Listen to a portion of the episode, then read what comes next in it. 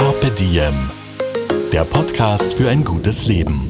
Niki Löwenstein und Holger Potje, jede Woche abwechselnd im Gespräch mit inspirierenden Menschen. Welche Rolle spielt ein bewusster Lifestyle für Sie? Woraus schöpfen Sie Kraft? Über Ernährung, Bewegung, Bewusstsein und Erholung. Wie finden Sie die richtige Balance im Leben? Woran sind Sie gescheitert? Und wie sind Sie wieder aufgestanden? Wie gelingt Ihnen das? Was für Sie persönlich ein gutes Leben ausmacht. Carpe Diem, der Podcast zum Diem Magazin. Heute mit dem österreichischen Neurobiologen und Mentalcoach Markus Teuber. Diese Folge wird präsentiert von Pantogar, dem Produkt zur Verbesserung der Haar- und Nagelqualität.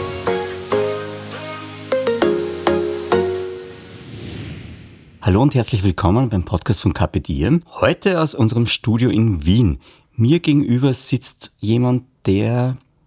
Wir machen das jetzt ein bisschen wie bei einer Dating-Show. Mir gegenüber sitzt jemand, der anderen zeigt, wie sie über sich hinauswachsen können. Menschen dabei hilft, sich nachhaltig zu ändern. Jemand, der über Experimente mit Stromschlägen nachdenkt. Dann die berühmte Nacht drüber schläft und gern mal die Füße stillhält. Er hört auf den klingenden Namen Markus Teuber, ist Doktor der Neurobiologie, Coach, Bestsellerautor und Keynote-Redner. Servus Markus, schön, dass du da bist. Hallo, freue mich da zu sein und ich hoffe, dass mit den Stromschlägen und äh, Dating-Show, dass das doch irgendwie dann auflösbar ist. Ich dachte, ich muss jetzt einen Teaser machen, damit sie mir drin ist. Ein Cliffhanger, da haben wir die Leute. Der Grund, warum wir beide heute gemeinsam hier sitzen und miteinander plaudern, ist, dass du es schon wieder getan hast.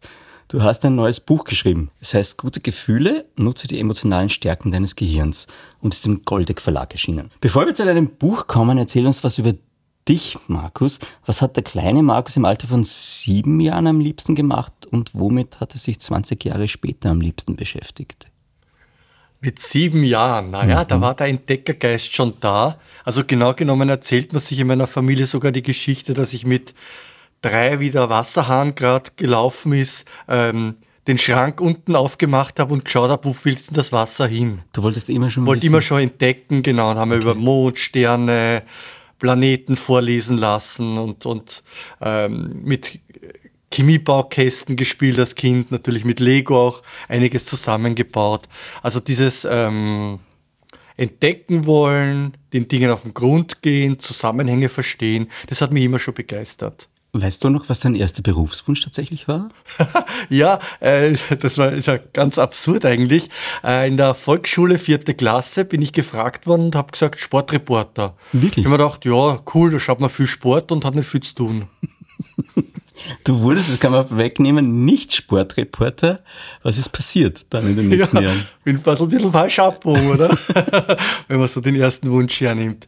Ähm, ja, also mit der Pubertät ist dann immer mehr auch dieses Interesse an Wissenschaft gestiegen. Ich meine, ich war zunächst ein ganz schlechter Schüler, aber habe mich trotzdem halt schon mit gewissen Dingen beschäftigt. Also zum Beispiel Philosophiebücher gelesen, Biologie. Ja. Okay, aber du hast ja dann trotzdem studiert, ne? Mhm bin dann auch immer besser geworden, auch von den Noten und mhm. so weiter her. Und, äh, und habe dann Biologie studiert, genau, in Wien Aha. und in Regensburg dann die Doktorarbeit gemacht, am nördlichsten Punkt der, der Donau.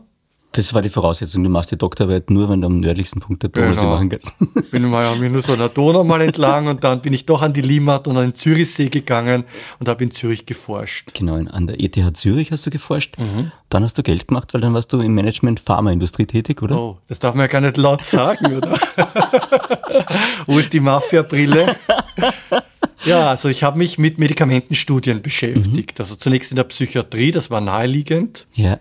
Und da bin ich auf das gestoßen, dass man, wenn man ja, also man macht bei den Studien vergleicht man ja einen Wirkstoff mit einer Zuckerpille, mit einer Kochsalzlösung. Bin auf das gestoßen, was man Placebo-Effekt nennt. Mhm. Dass so eine Kochsalzlösung, eine Zuckerpille unter Anführungszeichen wirkt. Mhm. Und haben wir zuerst gedacht, wie wahrscheinlich viele andere auch, naja, man kann sich viel einreden, wer weiß, ist da wirklich was dahinter oder ist das einfach nur Entspannung?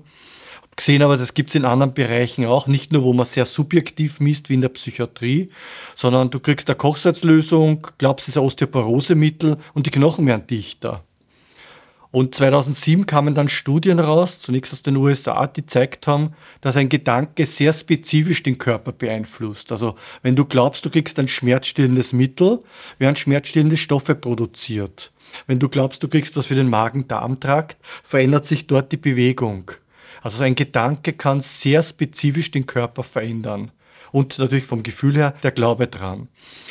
Und mich hat das so fasziniert, dass ich dann begonnen habe, Ausbildungen zu machen. Hypnose, Mentaltraining, Meditation, Meditation positive Psychologie, praktisch nichts auslassen. Ja. ja, und du hast das äh, Institut für mentale Erfolgsstrategien gegründet.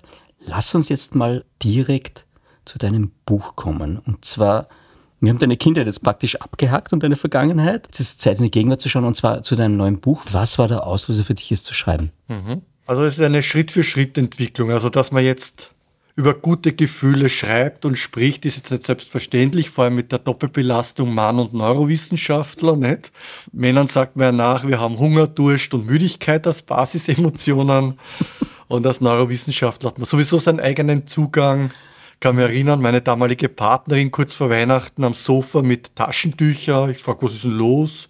Sie zeigt auf dem Fernseher die Schöne und das Biest ah, das ist wahre Liebe, hat es gesagt.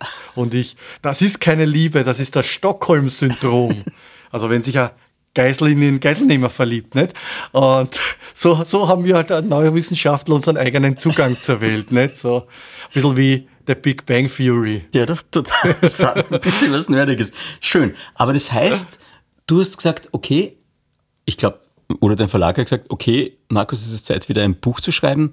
Du hast da das Thema gesucht und hast mir verraten, du fangst erst zu schreiben an, wenn du praktisch deine Headline weißt, wenn du den Titel weißt und, und die Subheadline. Also genau, also die Idee, wieder ein Buch zu schreiben, war da. Es ging, im Kopf war wieder sehr viel Richtung richtiges Denken und so weiter, habe aber schon so viel drüber geschrieben und habe da nicht wirklich was gefunden. Und ähm, dann gab es einen Auslöser oder es gab mehrere Ereignisse, aber vor circa einem Jahr ist meine Oma gestorben nicht? und wie sie so im Sterben lag, bin ich schnell von Tirol nach Wien gefahren, die viereinhalb Stunden und kam fünf Minuten zu spät, habe aber dann ihren Kopf noch äh, angegriffen, war noch ganz warm und, und ich habe so ein Gefühl gehabt, natürlich von Trauer, aber auch von Dankbarkeit, von Liebe und von Loslassen können. Und habe eigentlich gemerkt, wie stark der Unterschied ist zwischen über etwas denken wie loslassen und es tatsächlich sehr intensiv zu spüren.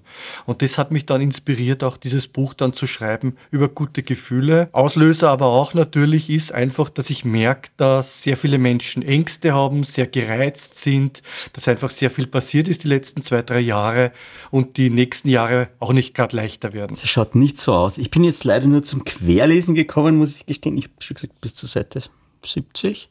Äh, und werde mich da ja deinen neuen Erkenntnissen nur mit Stichworten nähern können, damit du dann die Erklärung geben kannst und glänzen kannst. ja, also ab 71 wird es dann richtig spannend, genau.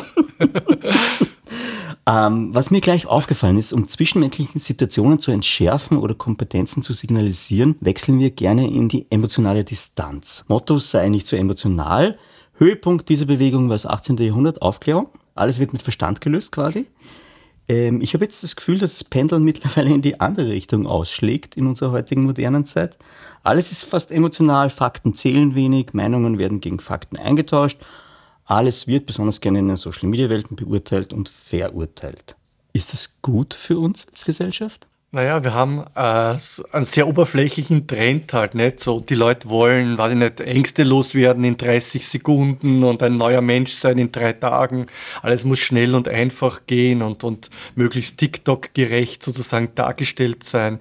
Das ist natürlich äh, nicht so gut, sage ich jetzt einmal, weil ähm, die Lösungen zwar grundsätzlich einfach sein dürfen und können, man muss auch nicht ewig in der Vergangenheit herumgraben, um die Psyche zu stärken oder so, aber es braucht halt doch gewisses Training und eine gewisse Regelmäßigkeit, um nachhaltig erfolgreich zu sein. Ich glaube, das weiß jeder, der mal eine Diät probiert hat oder mit Rauchen aufhören.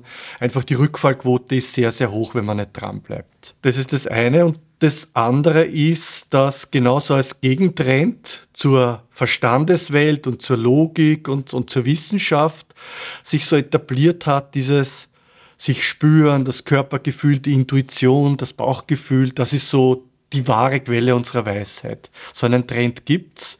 Und in Wahrheit ist beides irgendwo zu extrem. Die Wahrheit liegt in der Mitte. Wir brauchen beides, Kopf und Bauch.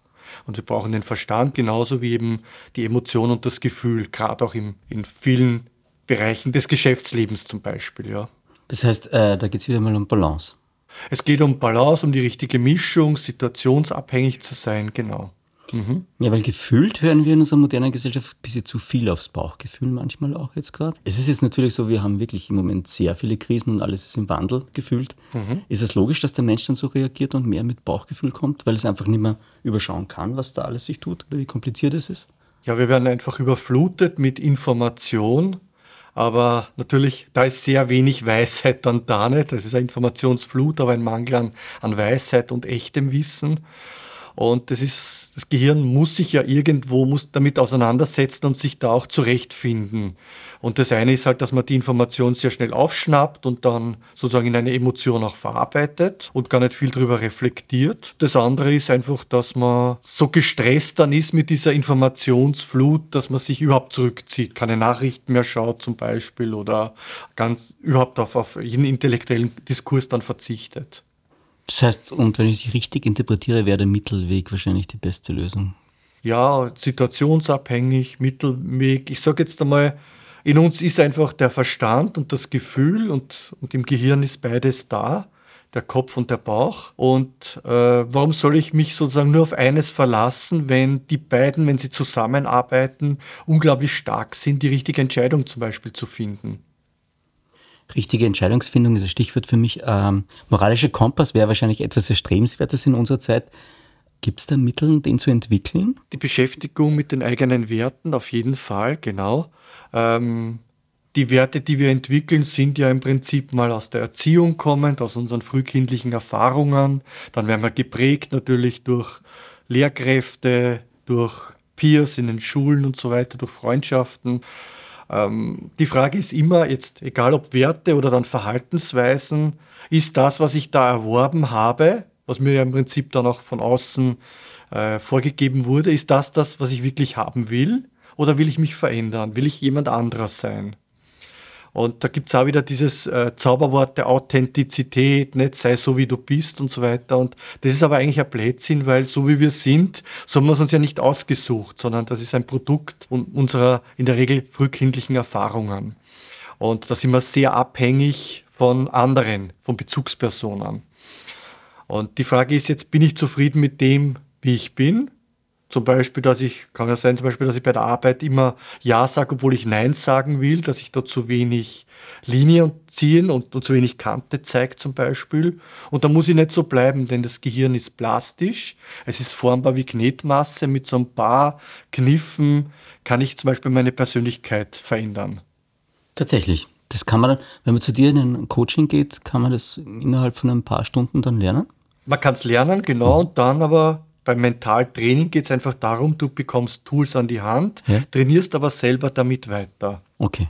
Das mhm. heißt, du brauchst du noch Fleiß. Das braucht dann genau. So ein Prozess kann man schon sagen von drei bis sechs Monaten, bis etwas ganz, ganz tief, auch gegen Stress von außen und so weiter, sich dann ins Gehirn eingegraben hat. Gibt es da, jetzt bin ich der Wissenschaftsnerd, gibt es da so eine Zahl, wo man sagt, so oft muss man etwas wiederholen, bis man es kann? Na, weil das total abhängig ist davon, was es ist. Ja. Und also so einfache Tätigkeiten zu automatisieren, wie Glas Wasser trinken, Liegestütz machen, gibt so diese Regel, wenn du das einmal am Tag machst, 66 Tage im Schnitt braucht es, bis es automatisiert ist. Aha. Das ist eine Studie aus London, University ja. College. Aber der Unterschied zwischen den einzelnen Menschen war enorm. Manche haben 18 Tage nur braucht, andere über 200 Tage. Also in Wahrheit ist es sehr individuell. Okay. Mhm. Ich fange jetzt an mit meinen Stichworten aus deinem Buch, wo du da was Kluges dazu sagen kannst. In deinem neuen Buch geht es um drei Spielarten des Glücks. Kannst du mir die mal kurz aufzählen? Mhm. Also im Prinzip geht es ja darum, was macht ein erfülltes Leben aus, mhm. was ist Glück. Und ich habe drei Phasen, drei Arten des Glücks, auch neurochemisch unterschieden, nämlich es gibt die Dopaminphase. Du hast ein Ziel, arbeitest darauf hin, freust dich schon, dass du das Ziel erreichen kannst. Also hast diese Belohnungserwartung. Ähm, zum Beispiel nicht, kann man jetzt zum, eine Ausbildung, eine Lehre zum Beispiel über Jahre durchziehen, um dann seinen Traumberuf nachgehen zu können. wenn man jetzt ein Ziel erreicht hat, dann ist man ja erfolgreich und das Gehirn ist in so einem Modus der Endorphine. Man fühlt sich so berauscht, kann man sagen. Also Endorphine sind ja körpereigene Morphine. Also der Schmerz ist, ist nicht spürbar, man ist so, so, so in so einem Rausch und fühlt sich so gesättigt, so ein ah, Gefühl. Das Problem ist, das hält nicht lange an. Ich glaube, das kennen die meisten von uns, wenn man irgendwann mal erfolgreich war, wo man eigentlich lang darauf hingearbeitet hat, kann man sich kurz drüber freuen, aber vielleicht schon am nächsten, übernächsten Tag fängt man dann an, naja, eigentlich hätte es nicht so noch besser sein können oder, oder was mache ich als nächstes? Warum ist das so? Warum sind wir so? ja, die Endorphine sind unser kurzes Glück einfach. Die, mhm. Schöne Beschreibung, kurzes Glück. Endorphine, kurzes Glück. Ja, in Wien sagt man, das Glück ist ein Vogel sozusagen. Das stimmt, das muss man für die, die Deutschen jetzt vielleicht erklären. Das heißt, es ist flatterhaft, es ist da und dann wieder weg. Quasi. Genau, nicht beständig. Ja. Mhm. Und nach dieser Phase, wo ich dann ein Ziel erreicht habe und mich darüber freuen kann, kommt dann die Erholungsphase, dieses im Serotonin baden, also Serotonin sorgt dafür in unserem Kopf, dass wir ein Gefühl haben von alles ist gut. Ich will gar keine Veränderung, ich genieße den Ist-Zustand. Das ist so unser Wellness im Kopf. Und so einen Zustand haben wir zeitlang dann und dann wird uns langweilig und idealerweise fassen wir dann wieder neue Ziele, kommen wieder in die Dopaminphase, dann wieder in die Endorphinphase und so weiter. Dann dreht sich das Glücksrad. Das ist das erfüllte Leben. Okay. Da gibt es aber zwei Dinge, die fehllaufen können.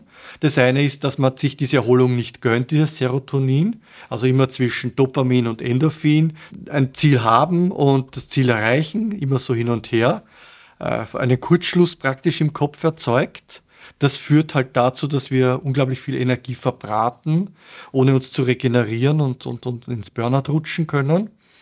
Und das andere ist, dass wir dann in diesem Serotonin, in diesem Alles ist gut drin verharren und bleiben und dann auf gut Deutsch faul werden. Das heißt, es gibt die Chiller und auf der anderen Seite die Leute, genau. die immer Gas geben müssen, was erreichen, ja. weiter Gas geben, okay. Die Chillern ist ja trotzdem Fahrt auch, also die haben ja auch die Langeweile, nicht? Aber die äh, begnügen sich dann mit passiven Dingen, wie, ich sage jetzt einmal, sich am Handy anzuschauen, wie Katzen auf Staubsaugrobotern durchs Zimmer fahren oder irgendwelche das Serien. So, als hättest du da auch schon sowas gesehen in der Richtung.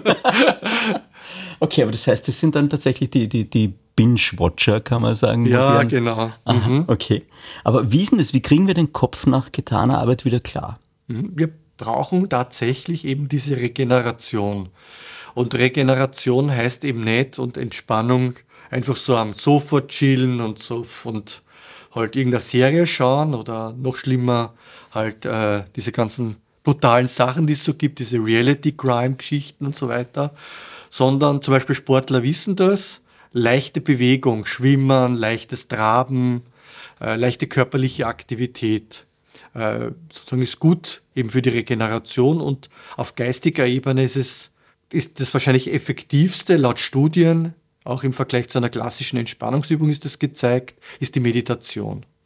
Meditation heißt jetzt in dem Fall, wie lang, gibt es da jetzt die Länge, die da prägend ist, oder ist es eigentlich egal, oder die Technik, die dann entscheidet? Wie, mhm. wenn ich jetzt nichts mit Meditation am Hut habe mhm. und das genau ausprobieren möchte, nachdem ich jetzt den Podcast mit dir höre, mhm. was mache ich da, oder was würdest du empfehlen? Welche Art von Meditation? Also, grundsätzlich mal ist das ein normaler Hirnzustand, die Meditation. Das heißt, auch jemand, der sagt, Meditation ganz furchtbar, das ist nichts für mich, hat Phasen während des Tages, wo man in so einem Zustand der Meditation ist. Zum Beispiel? Zum Beispiel, wenn man äh, in der Freizeit zum Beispiel Pilze sammelt oder klettern geht oder zum Beispiel in ein gutes Buch vertieft ist. Das würdest du mit Meditation dann gleichsetzen? Das ist, ist schon, ja. Also, mhm, also okay. also man ist sehr fokussiert, sehr entspannt. Mhm. Und wenn das Buch jetzt nicht zu aufwühlend ist, sondern eher neutral ist oder, oder leicht positiv, dann wäre das genau so ein meditativer Zustand schon, genau. Okay. Ein anderer Punkt in deinem Buch, äh, emotionaler Detox. Unsere Gesellschaft befindet sich gerade auf mehreren Ebenen im Wandel. Alles verändert sich. Nichts scheint fix. Wie gehen wir damit um und wie sollten wir mit Veränderung, Wandel und Transformation umgehen? Wie kann uns nachhaltige Veränderung gelingen? Wie kommen wir ins Umsetzen? Mhm. Also eine extrem spannende Frage, denn die Welt dreht sich gerade immer schneller und unser Steinzeitgehirn ist damit ja auch überfordert, denn Veränderungen früher und so sind wir evolutionär dann auch entwickelt, äh, war ein sehr langsamer Prozess über tausende von Jahren. Irgendwann hat man halt mal entdeckt, wie man Feuer machen kann und irgendwann entdeckt nicht, wie man ein Keilwerkzeug erstellen kann und hat es dann langsam optimiert und so weiter. Und jetzt geht es rasant dahin, Informationsflut, sehr viel Veränderung und das erzeugt Stress. Unser Gehirn sträubt sich dagegen auch, reagiert mit Widerstand und dann sind halt viele Menschen zum Beispiel gereizt. Ähm, in so einer Phase wäre es umso wichtiger, eben sehr bewusst eben das Gehirnreizen auszusetzen, also auch ein bisschen zu filtern und andererseits eben auch diese Regeneration zu betreiben, aktiv, zu optimieren letztendlich. Das bedeutet, ähm, dass ich im Prinzip so wie ich jeden Tag Zähne putze, auch mental Zähne putzen sollte. Also ich frage immer die Leute im Kursen oder bei Vorträgen nicht, wer hat sich heute die Zähne putzt, alle zeigen auf, wer hat sich heute das Gehirn geputzt, zum Beispiel eben durch Meditation, sind es drei, vier von hundert. Mhm. Also Psychohygiene jetzt aktiv mhm. selber was zu tun, ist nicht, äh, nicht selbstverständlich noch. Und viele machen es eben auch falsch, indem sie sich eben vor die Kiste hauen oder im Internet surfen, aber da eben auch wieder mit, mit Reizen und, und, und Informationen, die das Gehirn belasten, ja, konfrontiert werden. Aber sollte das zum Beispiel jetzt von der Kasse angeboten werden, Psychohygiene? Ja, und in Deutschland gibt es das ja schon. Da gibt es auch Apps und so weiter schon auf Rezept. Also das wird auch bei uns immer mehr kommen, diese digitalen Gesundheitsanwendungen zum Beispiel. Und manche privaten Krankenkassen bieten ja das auch an. Ähm, dass man Entspannungstrainings zum Beispiel also, äh, erwerben und lernen kann. Also das, das ist sicher ein großes Thema, das weiter stark steigen wird. Ja, weil es klingt für mich schon so, als werden wir, also wenn man das, weil du analysierst das jetzt, du machst den mhm. Schritt zurück und schaust dir das an, aber die Masse ist ja in dem Trott drinnen, der fällt das A nicht, nicht mal so auf und B wird die komplett überfahren dann durch das Ganze. Darum bin ich dankbar, auch hier zum Beispiel eingeladen zu sein, weil ich einfach mit dieser Message raus will. Leute, macht's was für euer Gehirn, macht's was für eure Psyche, macht's was für eure Persönlichkeit. Das ist das Thema des 21. Jahrhunderts. Ein weiterer spannender Satz in deinem Buch. Gute Gedanken stärken unser Immunsystem. Da bin ich dann zuerst mal schocken und gedacht, wirklich, geht das? Ja, gute Gedanken und auch gute Gefühle eben auch. Und da gibt es ein gutes Gefühl, das besonders wichtig ist, nämlich, und viele würden das jetzt gar nicht so als Gefühl irgendwie einordnen oder nicht am Schirm haben, das ist die Ehrfurcht, das Staunen wenn ich vor einer imposanten Naturkulisse stehe zum Beispiel oder in den Sternenhimmel schaue und, und, und mich so klein fühle, aber doch irgendwie auch verbunden mit allem oder ein Kunstwerk, ich sag mal von Michelangelo bewundere. Also wenn ich mich mit so Dingen beschäftige, die mich in Staunen versetzen, eben diese Ehrfurcht erzeugen, ähm, dann passiert was sehr Interessantes, nämlich, wenn ich jetzt ein Fachwort gebrauchen darf, die proinflammatorischen Zytokine sinken. Also im Prinzip. Du darfst es auch erklären, gell? ja, also es gibt Signalmoleküle in unserem Immunsystem, die dafür zuständig sind, dass Entzündungen befeuert werden, eingeschalten werden. Mhm. Und die gehen runter, wie Interleukin 6 zum Beispiel, durch Staunen, durch Ehrfurcht. Also Ehrfurcht hat eine entzündungslindernde Funktion. Und damit ist es, wenn man jetzt überlegt, nicht, wo überall Entzündungen eine Rolle spielen, im Magen-Darm-Bereich, bei der Migräne, beim Rheuma und so weiter, nicht, bei der Depression, hat das natürlich einen gewaltigen Impact auch für unsere Gesundheit. Gewaltigen Impact auf unser Soundsystem hat gerade irgendein Hintergrundgeräusch, das sich jetzt mhm. eingeschalten hat. Also falls ihr was hört, wir sitzen in der Küche und es ist der Dunstabzug oder Härte nehmen, wir wissen es nicht genau. Bin sehr froh, dass du das jetzt aufklärst, weil ich habe ja vor Jahren einen Tinnitus gehabt, mit Mentaltraining weggekriegt. Bin froh, dass der jetzt nicht wiederkommt. Sehr schön. Ich bin äh, bei meiner Einleitung jetzt, und jetzt kann ich es auflösen, äh, Stichwort ein paar Volt für die Stimmung. Mhm. Da sind wir jetzt mit den Stromschlägen. Ich glaube, es ist tatsächlich anders, äh, wie es dann funktioniert. Aber ich dachte, Stromschläge ist das Teaser besser.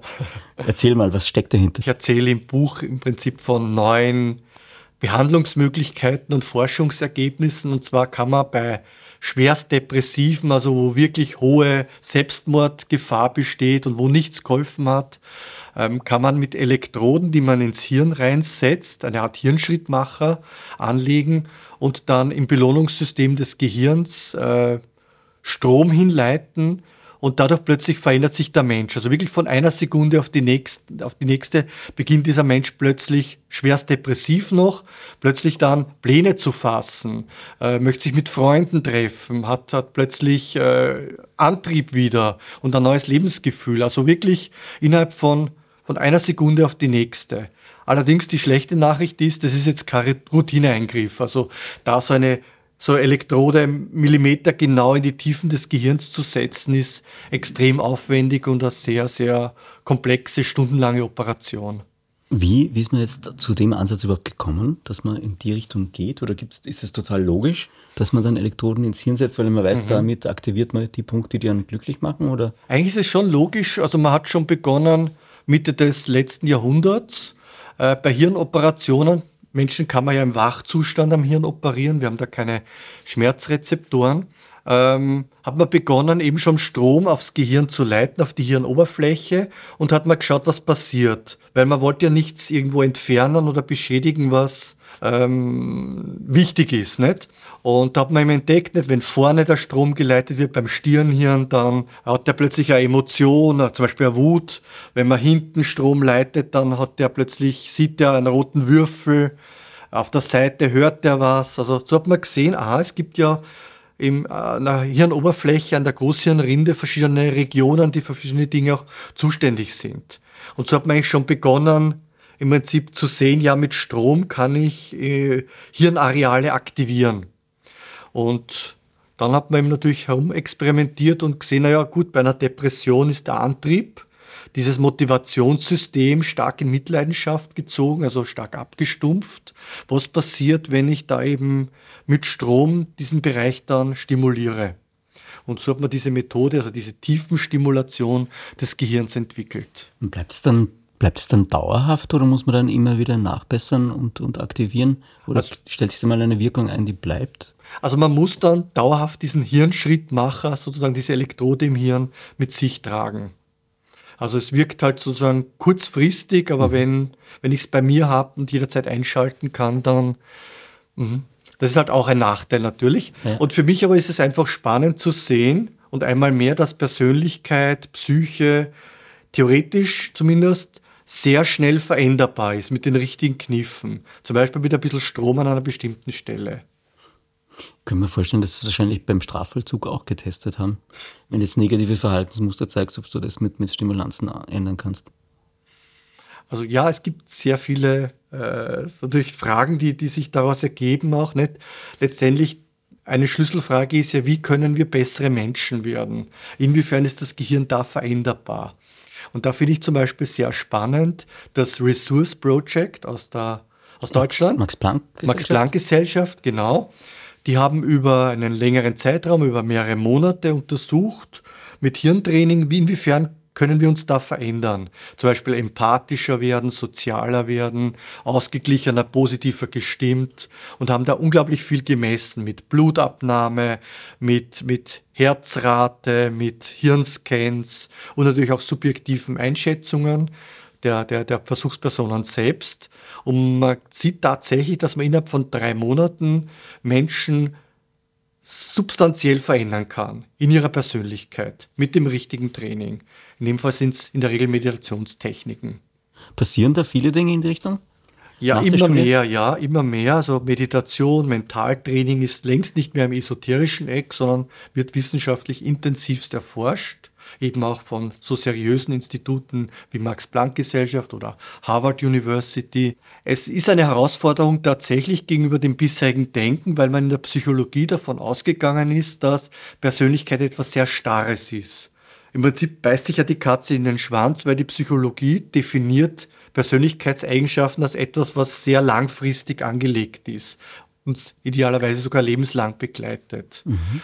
Und man sieht dann, wenn zum Beispiel jemand im Lotto gewinnt oder einen Arm verliert, dass was man sich da zwar kurzfristig mal verändert oder nach einer Trennung, aber dann wieder in den alten Trott sozusagen zurückfällt. Ähm, und das Problem ist aber, das passiert deshalb, weil ich ja nicht trainiere weiter, weil ich ja nicht aktiv so quasi mein Gehirn verändere. Mit den richtigen Tools, zum Beispiel einer solchen Meditationstechnik oder mentalem Training, kann ich tatsächlich, wenn ich jeden Tag ein paar Minuten mich dem widme, mich langfristig verändern und dauerhaft verändern. Das heißt, ich kann mir ein Ziel stecken und dann durch Übungen und Meditation dorthin kommen tatsächlich. So ist genau, ja. Aber ich muss dranbleiben. Mhm. Ich muss dranbleiben, unser Gehirn ist formbar wie Knetmasse. Ähm, also ich kann nicht Golfer entwickeln, ein Golfergehirn, Musikerinnen ein Musikergehirn und so weiter. Also da verändert sich. Wie, wie tickt ein Golfergehirn? also ein Golfschlag, also im Prinzip nicht, da wird äh, im Scheitellappen oben, da wo auch unser Scheitel eben ist, wenn wir, wenn wir uns frisieren und so weiter, ist der Scheitellappen. Ähm, da sind unsere, da wird unsere Bewegung koordiniert, also im Sinne von ähm, Muskelaktivität angesteuert. Beim Golfschlag werden halt bestimmte Muskeln gebraucht und die werden von dort angesteuert. Und man sieht halt, dass man am Anfang, wenn man jetzt ähm, beginnt mit dem Golfspiel oder nur mal so ein bisschen Amateur ist, dass da mehr Aktivität im Hirn ist, als dann später, wenn ich so richtig, so richtig gut kann. Das heißt, das Gehirn wird effizienter und nutzt nur noch die Nervenzellen, die wirklich gebraucht werden für die speziellen Muskelzellen. Also das kann jeder ja selber ausprobieren, wenn man so die Hand hernimmt, fünf Finger. Und die Aufgabe ist zum Beispiel nur Zeigefinger und Mittelfinger äh, zu bewegen, ohne die anderen Finger. Das geht mhm. gar nicht bei uns. Okay, ja. Also irgendwie bewegen sich die anderen Finger mit oder ich spüre auch das Handgelenk angespannt. Du, du kannst es nicht sehen. Ich, kann, ja. Hm, ich kann es nicht, genau, weil ich ja kein Golf- oder Musikergehirn habe. Okay. Aber jetzt eine Pianistin zum Beispiel, die kann das. Die kann mhm. nur die Finger anspannen, die sie gerade braucht. Und die anderen bleiben völlig entspannt. Und es passiert alles ah, nach einem durch Zeit Training. unbewusst. Durch Training. Genau, richtig. Mhm. Durch Training mal, bewusstes Training, wird es dann irgendwann automatisiert.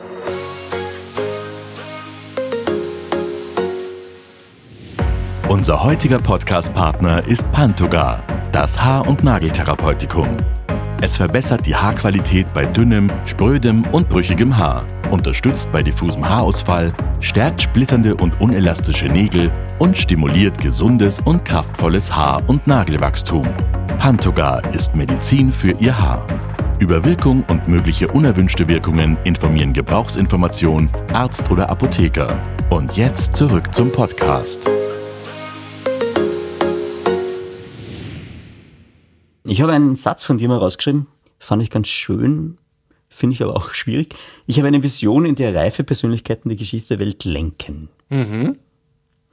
Die ist total schöne Vision. Ich habe mir das Gefühl, es passiert im Moment so genau das Gegenteil. Ja, aber das Schöne ist, es, die Reise beginnt bei uns selbst. Also ich bitte zum Beispiel Leute bei mir in den Vorträgen mal die Augen zu schließen. Wer jetzt nicht Auto fährt oder irgendwas Heikles macht, kann da gern mitmachen und sich einfach mal vorstellen, einen Moment, in dem er oder sie glücklich war und sich dieses Bild herholen und da hineintauchen und mal schauen, was, was ist das für Situation, für Landschaft, was sind da für Menschen, welche Farben, welche Gerüche, welcher Geschmack taucht auf, wenn sowas auftaucht, da ein bisschen Bewegung reinmachen dann wieder die Augen öffnen und mal schauen. Und für viele Menschen hat sich da was verändert. Man fühlt sich anders. Aber interessanterweise, wenn man da jetzt in den Raum schaut, es hat sich hier ja nichts verändert. Es steht alles noch am selben Ort, es sind, die zwei, zwei Personen sind da.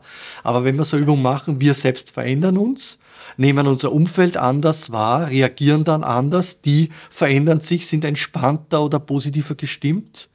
Und das überträgt sich dann, so wie sich Angst ja übertragen kann und Panik, so können sich auch gute Gefühle übertragen. Und irgendwo muss ja mal beginnen und ich sage, im Endeffekt bei jedem von uns selber mal.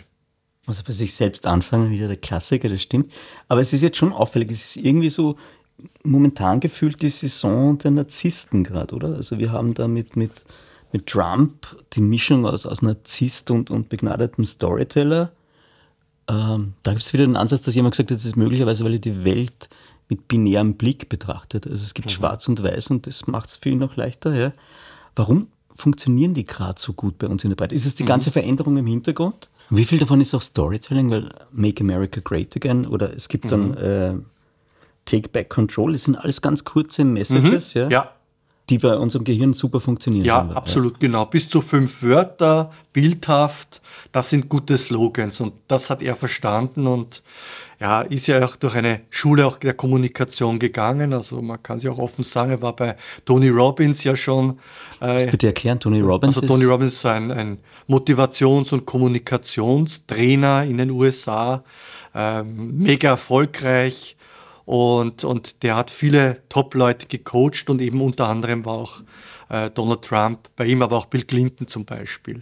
Und die haben da sehr viel von ihm eben gelernt. Wie, wie kann ich meine Wirkung auf andere Menschen verbessern?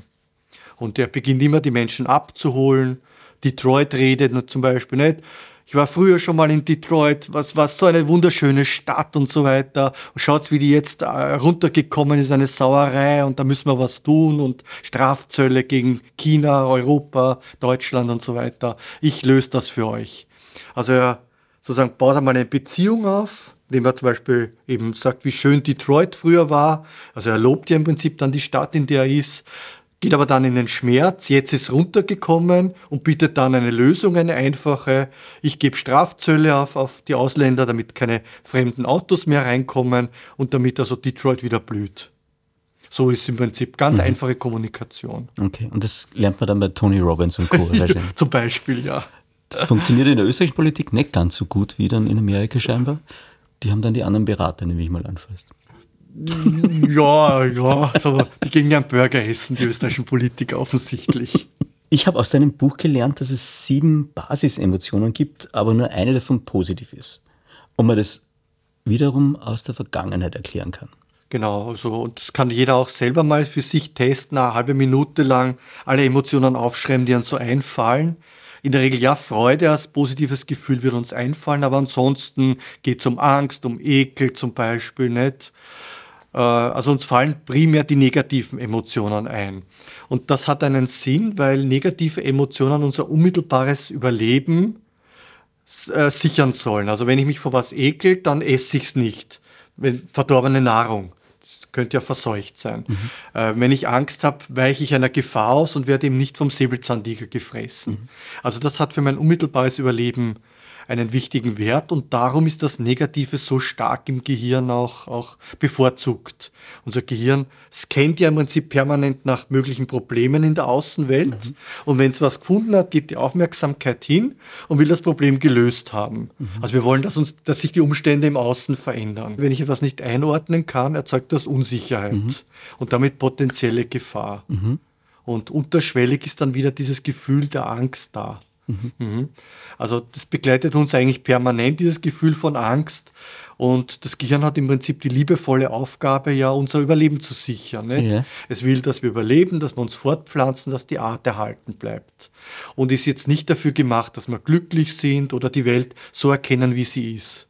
Und daraus entstehen ja sehr viele Missverständnisse, Konflikte und Probleme. Und wenn man das aber durchschaut, kann man eine bessere Welt auch schaffen. Gib, gib, mhm. gib mal ein, zwei kleine, drei, drei, kleine Schritte für eine bessere Welt, die wir schaffen können, so wenn man es durchschaut. Was wären deine Ansätze so? Oder im Kleinen, was kann man machen? So ein paar Mechanismen durchschauen. Also ich fahre zum Beispiel mit dem Auto, jemand schneidet mich. Ähm, normale Reaktion ist dann, der ist rücksichtslos, ich ärgere mich und so weiter. Du redest jetzt vom Wiener Verkehr. Zum Beispiel, genau. genau. In anderen äh, Orten sozusagen und Gegenden Österreichs gibt es das nicht, dieses ja. rücksichtslose Fahren. Aber ich sage auch immer, Wien Autofahren ist eigentlich total leicht. Man muss zuerst Spur wechseln und dann blinken, dann klappt's. Ja, das stimmt, hat was. Okay, also wenn jemand schneidet mich, ich ärgere ja. mich nicht und bin also zunächst einmal reizreaktionsgetrieben. Das ist das Gegenteil von dem eigentlich, was ich eben predige und was wir vorhin mit diesem kleinen Experiment gemacht haben. Sich selber mal in einen guten Zustand bringen, ein Glücksgefühl und dann die Welt anders sehen. Mhm. Also ich glaube, einmal wichtig ist, diesen Prozess umzudrehen. Mhm. Nicht von außen äh, im Inneren getrieben zu sein, reflexartig zu reagieren, sondern von innen nach außen zu gehen. Die Welt so wahrzunehmen, wie wir es gerne hätten. Und das andere ist, dass unser Gehirn sehr viele Denkfehler unterliegt. Eben, der ist rücksichtslos, weil er uns geschnitten hat. Rein statistisch gesehen haben es viele von uns auch schon mal gemacht, jemanden geschnitten. Äh, wenn wir es selber machen, dann sind es die Umstände, Ampeln sind rot, wir haben es eilig, alle fahren so langsam. Macht jemand anderer, ist es seine Persönlichkeit, der ist rücksichtslos. Das nennt man Attributionsfehler in der Psychologie, dient im Grunde unserem Selbstwert, den zu verteidigen, aber erzeugt eben auch sehr viel Unfriede und führt dazu, dass ich mich eben vielleicht stundenlang über den Autofahrer ärgere und den Ärger vielleicht in der Arbeit oder bei der Partnerin dann auslasse, also bei Menschen, die gar nichts dafür können. Also zu lernen, dann eben auch solche Emotionen rasch wieder gehen zu lassen, wäre zum Beispiel dann sehr wichtig, das wäre der zweite Schritt. Mhm. Erster Schritt, also mal von innen nach außen zu gehen, mhm. Denkfehler zu erkennen und das zweite ist dann eben negative Emotionen auch wieder loszuwerden. Und da machen wir klassischerweise den Fehler, dass wir versuchen, ein schlechtes Gefühl zu bekämpfen und da sagt eben die Wissenschaft, ist gezeigt an über 200 Studien, dass wenn ich ein negatives Gefühl bekämpfe, ich es noch stärker mache. Es ist wie ein Wasserball, den drücke ich unter Wasser und je mehr ich ihn unter Wasser drücke, desto stärker wird der Auftrieb und der springt dann nur noch höher wieder raus.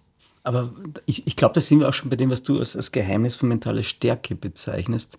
Von innen nach außen? Von innen nach außen und auf und Gefühle nicht als das betrachten, was wir normalerweise tun. Das ist nämlich ein, ein, ein Missverständnis. Die sind nicht übermächtig und die sind auch nicht äh, lang anhaltend, sondern ein Gefühl kommt und geht normalerweise innerhalb von ein, zwei Minuten, wenn wir es nicht wieder mit Gedanken nähern. Und wenn ich jetzt lerne, so ein negatives Gefühl wie ein Ärger, so als Welle zu betrachten, die flutet an und ebbt wieder ab, und ich bleibe so in der Außenperspektive, ich beobachte es einfach nur, so kann ich lernen, auf dieser Welle zu surfen.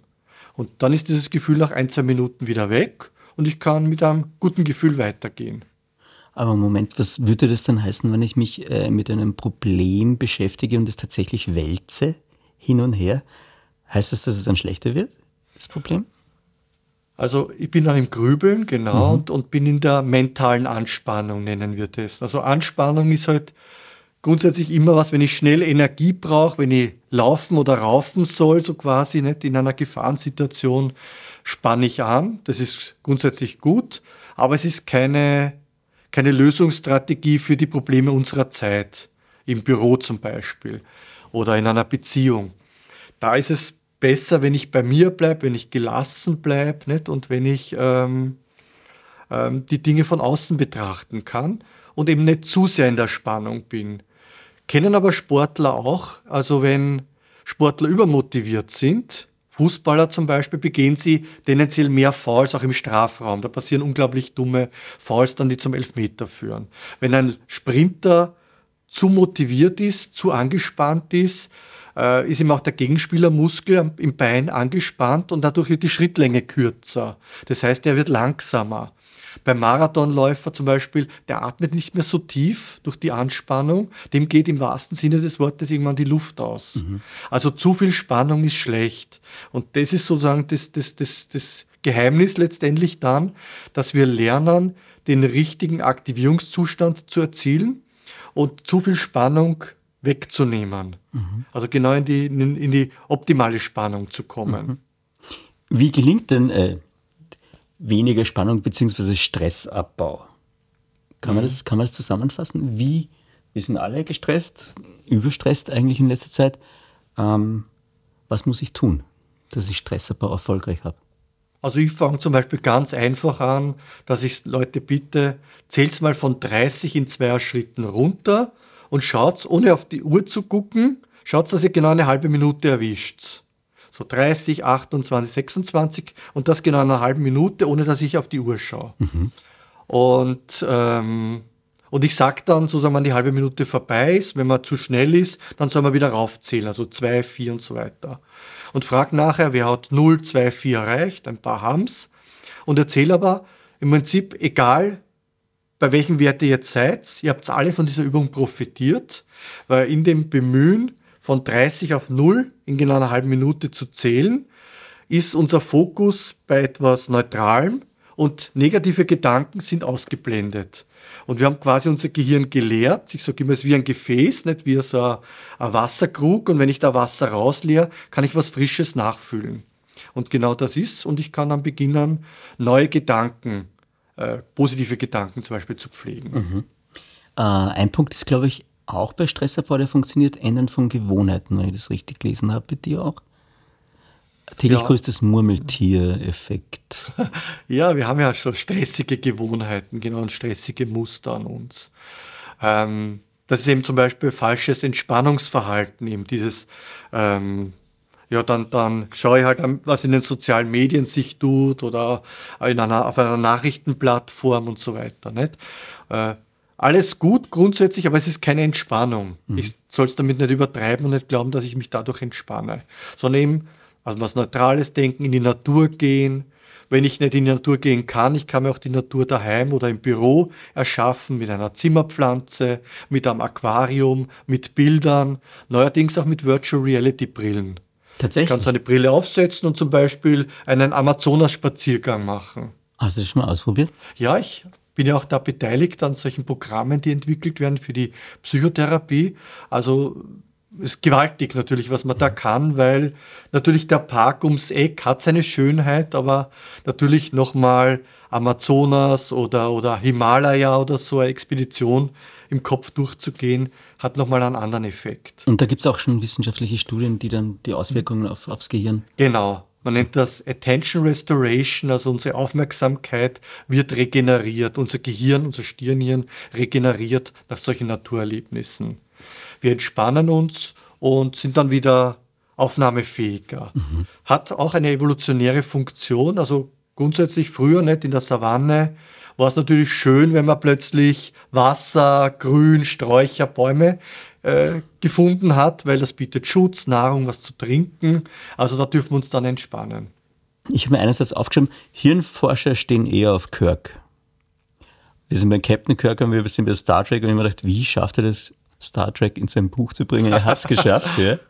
Ja, da gibt es den Captain Kirk, den menschlichen Kapitän, der auch mal mit Empathie und mit, mit Emotion Entscheidungen trifft. Und es gibt ja den nüchternen Halbvulkanier Spock, der versucht, alles mit Logik ähm, zu lösen. Und ich denke da an eine bestimmte Szene, da war das Raumschiff quasi gefangen von einem feindlichen Raumschiff, sollte zerstört werden.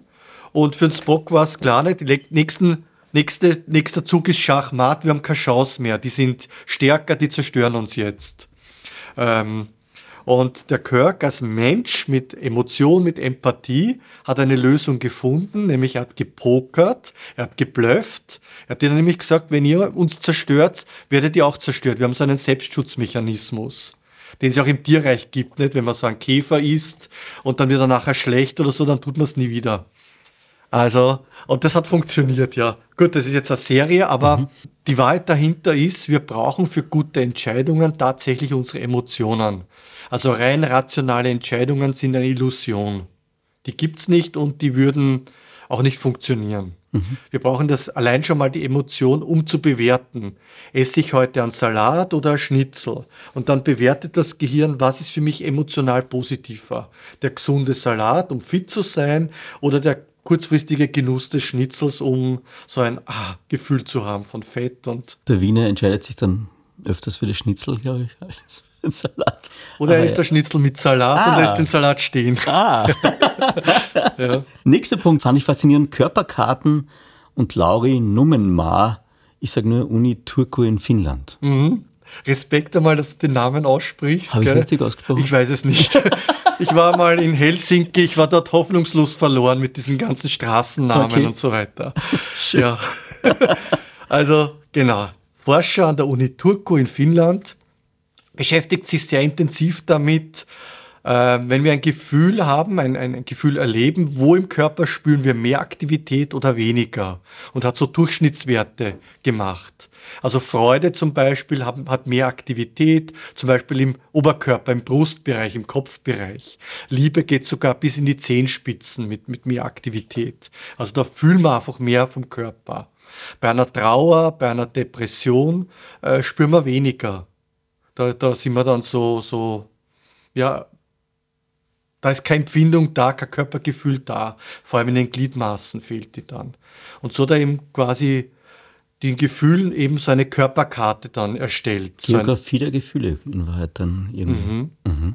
Und das Spannende ist, das kann jeder für sich tun, einfach zu schauen, nicht, wenn ich ein Gefühl habe, wo im Körper spüre ich's. In der Alltagssprache kennen wir die Wut im Bauch, die Schmetterlinge, die Angst im Nacken und so weiter. Wir kennen sie ja in der Alltagssprache.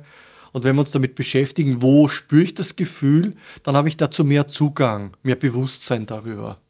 Schön. Ähm, ich habe noch einmal den Punkt Negatives beeinflusst unser Gehirn stärker als Positives. Das steht auch bei den Emotionen schon und es erklärt auch unsere Medien und wie sie funktionieren. Die Frage ist, ähm, kann man da dran drehen an einer Schraube, das verändern? Also ja, grundsätzlich das Negative zieht Aufmerksamkeit auf sich, ist für uns spannend, kann auch Lust mit Lust verbunden sein. Also manchmal schaut man sich gerne auch einen Horrorfilm oder einen Thriller oder so an. Es ist etwas in uns drin, das uns aktiviert, das wir ja, für uns auch wichtig ist, überlebenswichtig ist. Und dagegen ist auch nichts zu sagen. Die Frage ist halt dann, was mache ich danach? Wie erhole ich mich wieder? Wie verarbeite ich das dann? Und da geht es also wieder einmal mehr um die richtige Regeneration, die richtige Entspannung. Eine Möglichkeit haben wir schon gehabt, diese Übung von 30 runterzuzählen. Andere Möglichkeit wäre zum Beispiel länger auszuatmen als einzuatmen. Wenn ich mindestens doppelt so lang ausatme wie einatme, komme ich in einen Entspannungszustand. Und zwar sehr schnell innerhalb von zwei, drei Minuten. Warum ist das so? Ist das, da fahren wir runter dann tatsächlich oder, oder was passiert da in uns? Also unsere Atmung ist stark mit dem Hirnstamm, den tiefen Bereichen unseres Gehirns verbunden. Und dort nehmen dann ähm, die Nerven ihren Ursprung, die im Körper eben für Stress oder für Entspannung sorgen. Man spricht von Sympathikus und Parasympathikus. Und Ausatmen ist mit der Entspannung im Parasympathikus verknüpft und Einatmen mit Sympathikus mit Stress. Haben wir den Fokus beim Einatmen, also wir schnappen nach Luft, wir hecheln unter Stress, werden wir eben aktiviert und wenn wir aber jetzt langsam und ruhig ausatmen und lange, dann beruhigen wir uns, dann entspannen wir uns. Wir sind fast bei einer Stunde. Ich habe tausend Fragen da noch, aber ich kann die gar nicht alle durchgehen. Ich zähle mir gleich das nächste auf, weil ich es wirklich schön fand. Wie wir das Leben beurteilen, ist keine Frage von Intelligenz, sondern eine Frage unserer emotionalen Grundhaltung. Und du hast da zwei Philosophen im Fokus gehabt. Gottfried Wilhelm Leibniz, der hat wahrscheinlich nicht den Leibniz-Keks erfunden. Na, dann nicht. Der hat die, die wie heißt das, Differentialgleichung oder so. Äh, Frühe Aufklärung, Mathematiker, zeit, genau. zeitlich. Ja. Ah, ja. Und Arthur Schopenhauer, Klassiker, der war 100 Jahre später. Der Leibniz hat gesagt, wir leben in der besten aller möglichen Welten. Schoppi hat dann gemeint, wir leben in der schlechtesten aller möglichen Welten. Ja, spannend, gell? Zwei so gescheite Leute, die in die Geschichte der Philosophie eingegangen sind, kommen zu völlig gegenteiligen Beurteilungen der Welt. Der eine hat an Gott geglaubt, an die Harmonie und alles ist gut und alles hat seinen Sinn. Und der andere war einfach ein Miesepeter, nicht? Und grantig und alles ist schlecht. Und das Leben ist irgendwie äh, genau so, dass es nicht besser, dass es nicht schlechter mehr sein kann, weil wäre es schlechter, würden wir uns alle umbringen. Ja, und das zeigt, es ist eben keine Frage des Verstandes, der Logik, wie wir die Welt beurteilen, sondern letztendlich unserer Psyche und unserer Persönlichkeit. Und die haben einfach eine sehr unterschiedliche Biografie, frühkindliche Erfahrungen, unterschiedlich gemacht. Und mit dem gehen sie dann intellektuell auf die Welt zu und versuchen das halt durch Argumente dann zu begründen. Aber in Wirklichkeit steckt ein Lebensgefühl dahinter. Und das hängt jetzt nicht damit zusammen, dass, dass der, der Schopenhauer 100 Jahre später unterwegs war und es da weniger gut war als da, sondern es ist einfach wirklich nur die Wahrnehmung, die man zur Welt hat. So ist es genau, ja. Okay. Und du sagst ja auch, die emotionale Konditionierung passiert in den ersten sechs Lebensjahren. Also die sind eigentlich prägend Die damit. sind prägend, genau. Und die ersten sechs Lebensjahre, oder es geht eigentlich schon im Mutterleib los. Also Stresshormon der Mutter kann aufs ungeborene Kind übertragen werden und dort im Gehirn eben dazu führen, dass wir dann später schlechter mit Stress umgehen können. Und daher auch Stress eher ausweichen, eher schüchtern, introvertiert, vorsichtig, ängstlich sind. Also da geht es eigentlich schon los. Und im Mutterleib und in den ersten drei, vier Lebensjahren, sagen wir mal, sind wir ja komplett der Umwelt auch ausgeliefert. Wir haben nicht einmal ein, eine Erinnerung dran, was da passiert ist. Und das prägt uns so und ist im Prinzip der Kern unserer Persönlichkeit. Und drum ist ja sozusagen auch mein Ansatz zu sagen, ja, okay, so bist du jetzt und du empfindest es als authentisch, weil du nichts anderes kennst, weil du das von klein auf so gewohnt bist. Aber die Frage ist, willst du so sein oder gibt es irgendwas, wo du sagst, da würdest du dich gern verändern? Und das ist möglich. Und die Muster durchbrechen und, und die, die lang anhaltende mhm. Veränderung schaffe ich aber dann wieder nur durch Übung. Genau, ich kann meine Persönlichkeit trainieren, so wie ich ein Klavierstück erlernen kann oder oder, oder sozusagen sehr gut schwimmen lernen kann, also sagen wir mal den, den, den Schmetterlingsstil oder so. Mhm. Ähm, also das heißt im Prinzip durch Konzentration und Wiederholung. Okay. Ich habe jetzt noch einen kleinen Nachtrag zu Leibniz und Schopenhauer. Leibniz ist 70 Jahre alt geworden und in Hannover gestorben. Schopenhauer 72 und in Frankfurt. Das ist die Frage, wer der besser ausgestiegen ist. Ja, da heißt es immer, positive Gedanken verlängern das Leben und dann. ich habe da noch einen Punkt, mit den ich gerne zum Abschluss mit dir besprechen möchte, weil ich ihn faszinierend fand. Unsere Werte, Wertvorstellungen ändern sich über verschiedene Lebensphasen. Mhm. Du hast gesagt, äh, es gibt einen US-Psychologen in Gilbert. Unser Leben teilt sich auf in drei Phasen. Der hat es gedrittelt und hat gesagt, die Phase des Vergnügens, die Phase des Erfolgs und eine Phase der Ehrlichkeit. Mhm. Magst du das erklären? Ja, also ich meine, als Kinder, es geht um Spaß, es geht um Spielen, auch in der, als Jugendlicher, nicht? Also da, da ist sehr viel Experimentieren und so weiter die dabei. Die Welt spielerisch kennenlernen. Genau, richtig. Die Welt spielerisch kennenlernen, Spaß haben wollen, Freude genießen, einen sehr, mh, auch in, idealerweise entspannten Zugang, einen lockeren Zugang zu haben. Dann geht es uns darum, naja, wir wollen uns beruflich orientieren, wir wollen erfolgreich sein, was leisten, etwas ja, eine, eine Delle sozusagen ins Universum schlagen, nicht? Und eine Delle ins Universum? Ja, Steve Jobs soll das gesagt ah, haben. Ah, tatsächlich? Ja. Mhm. Okay. Ähm, also wir wollen bedeutsam mhm. sein, Anerkennung auch dafür bekommen. Und dann gibt es die Phase, ich sage jetzt mal des unter älteren Gehirns, wo wir dann mehr Moment. in Zusammenhängen denken. Aber das mit Anerkennung, in, in welchen Jahreszahlen würdest du jetzt das einordnen? Wann ist die Phase da prägend von, von praktisch Berufswahl bis. Genau, so in unseren 20er, 30er Jahren, ganz speziell 40ern dann auch mhm. noch. Mhm. Und dann kommt die dritte Phase? Dann kommt die dritte Phase, da sind wir sehr stark darin, Zusammenhänge zu sehen, mhm. sehr stark darin, ähm, nach Sinn zu suchen. Das ist, also der, der eine wird spirituell, der andere interessiert sich mehr für Politik oder für Gesellschaft oder so. Mhm. Das sind die Stärken des älteren Gehirns dann, diese großen Zusammenhänge und auch irgendwo eine Ethik äh, und eine, eine äh, und, und Werte auch weiterzugeben. dass das wollen wir in, diesen, in dieser Phase. Und da geht es eben auch, auch darum, äh, um Entwicklung, also um, um, um das große Ganze. Wir werden philosophischer, wir werden politischer, wir werden gesellschaftlicher. Wir geben was weiter an andere, an die Enkel zum Beispiel oder an, an, an andere Menschen, nicht? Schreiben Bücher oder, nicht? Also, das ist so, oder, oder, ähm, oder geben Tipps und Ratschläge. Also da gehen wir sehr stark dann ins Außen dann und verknüpfen uns, verbinden uns mit anderen Menschen. Und da ist uns dieses äh, Ehrlichsein, Werte zu haben und die auch zu leben, ganz besonders wichtig. Mhm. Im Job ist ja oft auch schwierig, weil da müssen wir oft sehr diplomatisch auch agieren. Da kann man nicht immer nur nach seinen Werten leben. Nicht? Äh, ich glaube tatsächlich, wir haben jetzt im, im, im aktuellen KPD-Magazin eine Geschichte von einer Redakteurin von uns, die praktisch so die, die Hardcore-Ehrlichkeit mal, glaube ich, zeitlang ausprobiert hat und, und was dann rauskommt, also Selbstversuch. und ich glaube tatsächlich, es ist wahnsinnig schwierig, während mhm aktiv im Job ist, ehrlich zu sein. Auch wenn man jetzt selbstständig ja. einen Kunden hat selbst. Also man muss gar nicht angestellt sein, sondern da gibt es viele Herausforderungen. Ich muss noch ein Stichwort angehen, ganz schnell. Äh, Situationen neu bewerten, um emotionale Stärke zu bewahren. Die Fabel mhm. vom Fuchs und den Trauben. Kannst mhm. du die noch erklären? Genau, da gibt es ja die Geschichte, ähm, geht auf die Antike zurück schon, dass ein, ein Fuchs hätte gern da Trauben, die hängen aber sehr hoch, er, er schafft es nicht, er ist halt Kleine, der kann sich nicht gescheit aufrichten und so und sagt dann, naja, die waren mir eh nicht reif genug, die waren eh sicher nicht süß und so und geht dann ganz stolz wieder in den Wald zurück. Und das ist bei vielen Dingen so, nicht? Also, weiß nicht, wir hätten gerne äh, einen bestimmten Partner, das klappt irgendwie nicht und dann denkt man, naja, der war eh nicht das richtig für uns und versuchen den halt auch irgendwie dann schlechter darzustellen oder auch im positiven Sinne nicht, uns fällt der Glas runter, die, wir haben Scherben und wir sagen dann, Scherben bringen Glück.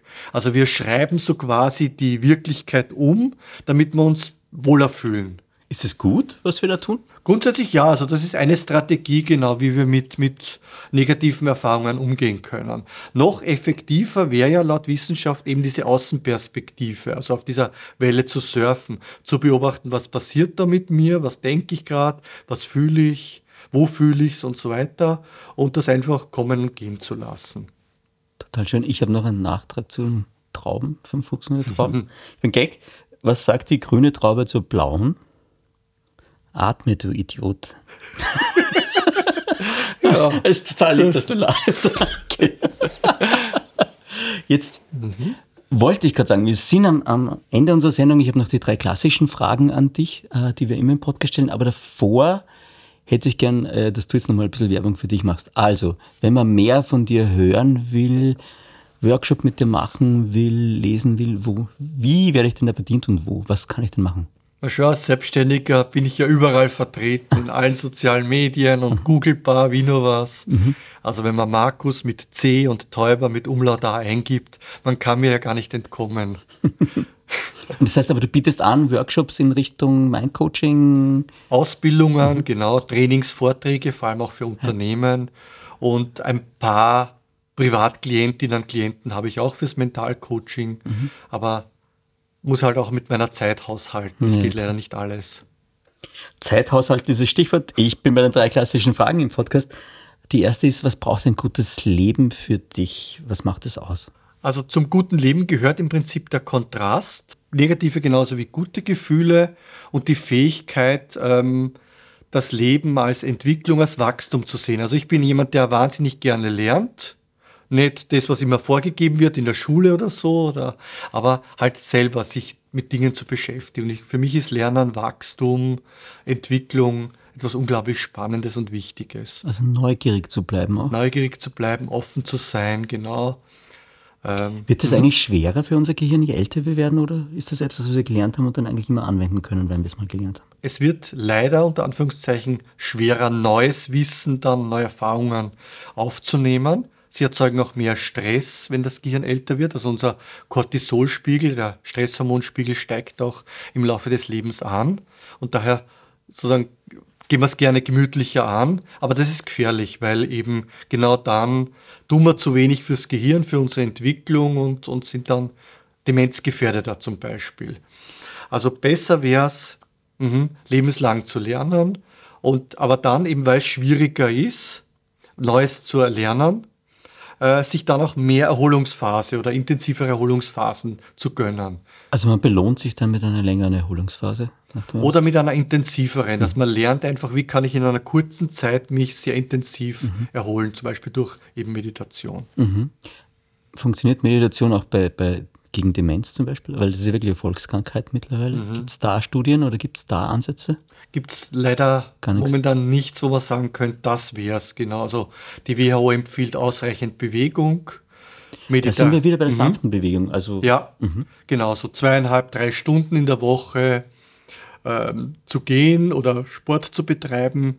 Auch übrigens, ähm, es muss nicht Ausdauer sein, auch Kraftsport, weil im Prinzip dann Wachstums Faktoren gebildet werden, die nicht nur fürs Muskelwachstum gut sind, sondern auch ins Gehirn gehen und dort die Nervenzellen anregen. Mhm. Dann mediterrane Küche, also nicht Pizza und Pasta, sondern Omega-3-Fettsäuren. und, äh, und dann eben ist eben die Frage nicht Hirntraining, ja, aber es gibt viel so Software und so weiter äh, oder Kreuzworträtsel und so weiter, das bringt alles nichts. Mhm. Es geht im Prinzip darum, dass ich mich stark konzentrieren muss, dass ich wirklich was Neues lerne und dass da auch eine Anstrengung damit verknüpft ist. Der Aspekt soziales Miteinander, ist der dann noch wichtig? Sehr wichtig, Beziehungen, genau. Zum einen auf die Enkel aufpassen, hält ja das Gehirn auch fit, wenn ich da zum Beispiel mitlerne in der Schule, also was da an Schulaufgaben ist und so weiter. Und andererseits natürlich auch das Soziale, je bessere Beziehungen ich habe, umso besser. Da wird Oxytocin produziert, also dieses Bindungs- und Treuehormon, das wiederum dann den Stresslevel senkt, also das Cortisol senkt. Ich mag das, wie rational du emotionale Dinge beschreiben kannst. ja. Ähm, die zweite mhm. Frage ist die nach einem täglichen Ritual. Hast du eines? Ja, ich fange also mit Kaltduschen an. also wirklich, wirklich ganzer mhm. Körper kalt duschen? Ja. Okay. Also begonnen habe ich ja ganz am Anfang mal, dass ich einfach nur mal ähm, die Arme, die Beine und dann den Rest des Körpers immer ganz vorsichtig so zwei Minuten äh, kalt geduscht habe. Mittlerweile gehe ich gleich direkt unter die kalte Dusche. Ist noch immer so die ersten, die erste ein, zwei Sekunden ist noch immer so ein Brrr, aber es fühlt sich dann einfach geil an. Bist du ein. Langduscher oder bist du ein Kurzduscher? Kommst du dann, bist du unter langer Belastungssituation oder bist du da schnell wieder raus beim Kaltduschen? Drei bis fünf Minuten. Tatsächlich. Mhm. so lang, okay. Und du schwörst drauf. Also es klingt so, als wärst du dann. Mir tut's angetan. gut, ja. genau. Also man beginnt den Tag mit einem Erfolgserlebnis, fühlt sich nachher total wach, energiegeladen, ist sehr schön. Und äh, die, ja, also das ist einmal für mich das eine. Und das andere ist, abwechselnd was Körperliches zu tun, also Fitnessstudio oder daheim trainieren oder eben meditieren. Früher habe ich zu viel meditiert, das war nicht gut. Ich habe zweimal am Tag 25 Minuten meditiert, am Wochenende dann auch so Retreats gemacht und so weiter und habe mich dann so wie in Watte eingepackt gefühlt. Gell? Und da war ich im Supermarkt, hat sich jemand vordrängt und ich habe nichts gemacht, weil ich war einfach in diesem Om. Und dann habe ich gedacht, das kann es aber auch nicht sein. Jetzt trainiere ich, jetzt meditiere ich jeden zweiten Tag und habe genug Power sozusagen für den täglichen Kampf an der Kasse, aber eben auch diese Gelassenheit. Ah, schön. Gibt es ein Sprichwort oder Zitat, das dich schon länger begleitet, das dir wichtig ist, ein Motto? Ja, äh, es gibt so einen indischen Spruch, äh, wir bringen jeden Tag unser Haar in Ordnung, warum nicht auch unsere Gedanken? Finde ich sehr schön. Perfekter Schluss. Ich habe aber noch Fragen, die das Leben stellt. Ganz schnelle Fragen.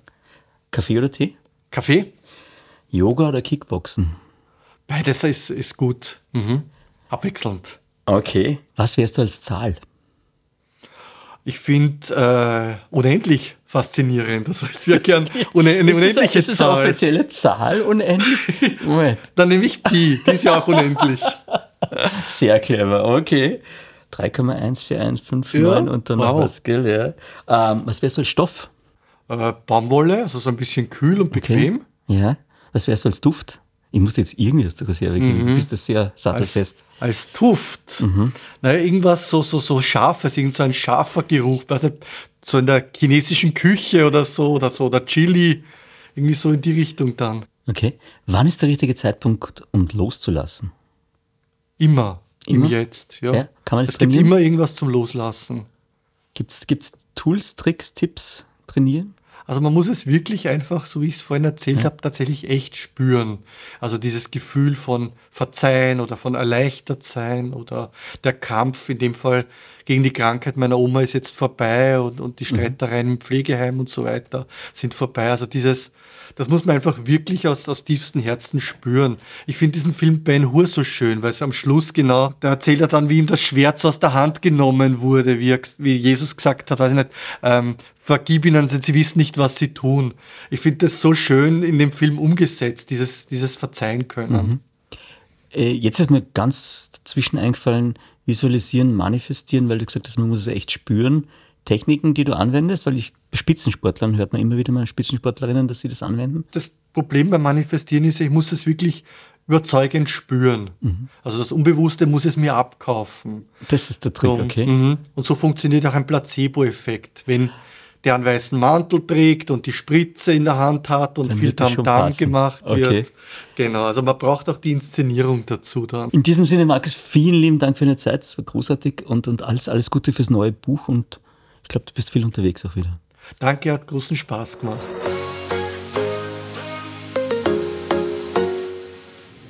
Markus, wir sind im Off, niemand hört uns mehr zu. Ich mache das, was ich immer mache, wenn ich im Off bin. Ich packe meine Zeitkapsel aus, meine imaginäre. Ich lege die da vor dir auf den Tisch, mach sie auf. Du kannst da was reinlegen. Wir machen sie dann wieder zu und in 30 Jahren öffnen wir sie wieder. Was würdest du da reinlegen?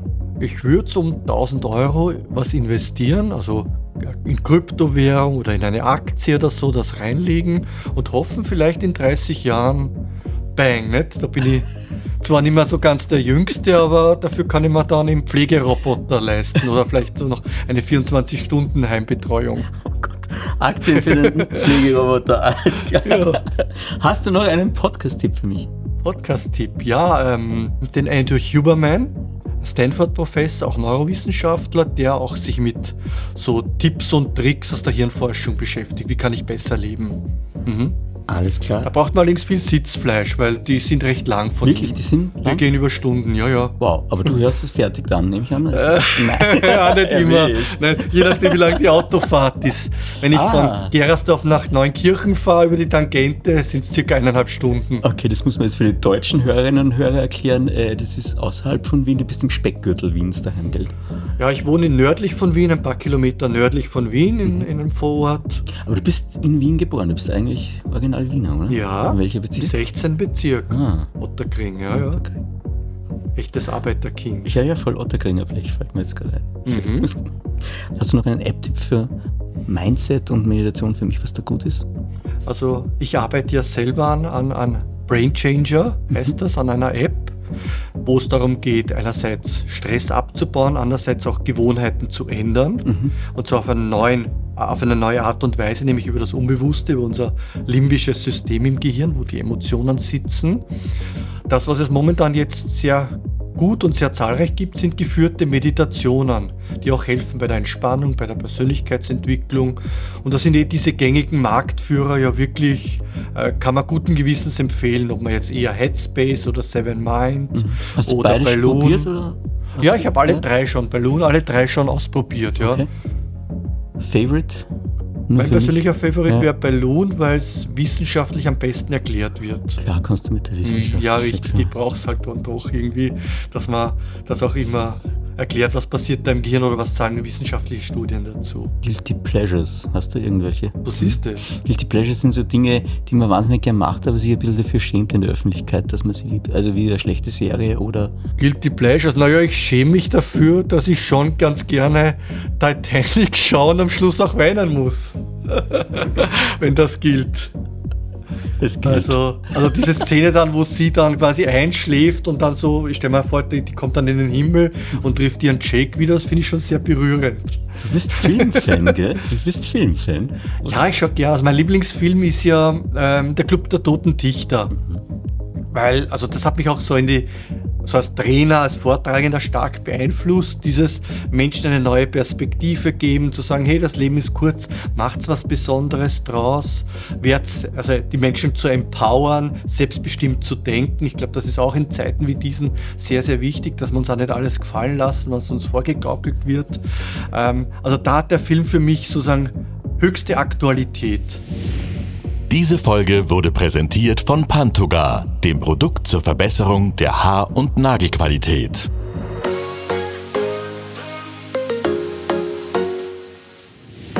Mehr von Carpe Diem gibt es auf Soundcloud, Apple Podcasts, Google Play und Spotify. Jetzt abonnieren und liken. Wir freuen uns über eure Kommentare und sind direkt über podcast.carpediem.live erreichbar. Das Carpe Diem Magazin erscheint alle zwei Monate. Besucht auch unsere Social Media Portale auf Facebook, Instagram und YouTube und unsere Website carpediem.live. Carpe Diem, der Podcast für ein gutes Leben. Nächste Woche plaudert Niki Löwenstein mit Uni-Professorin Dr. Silvia Knapp zum Thema Wie stärke ich mein Immunsystem?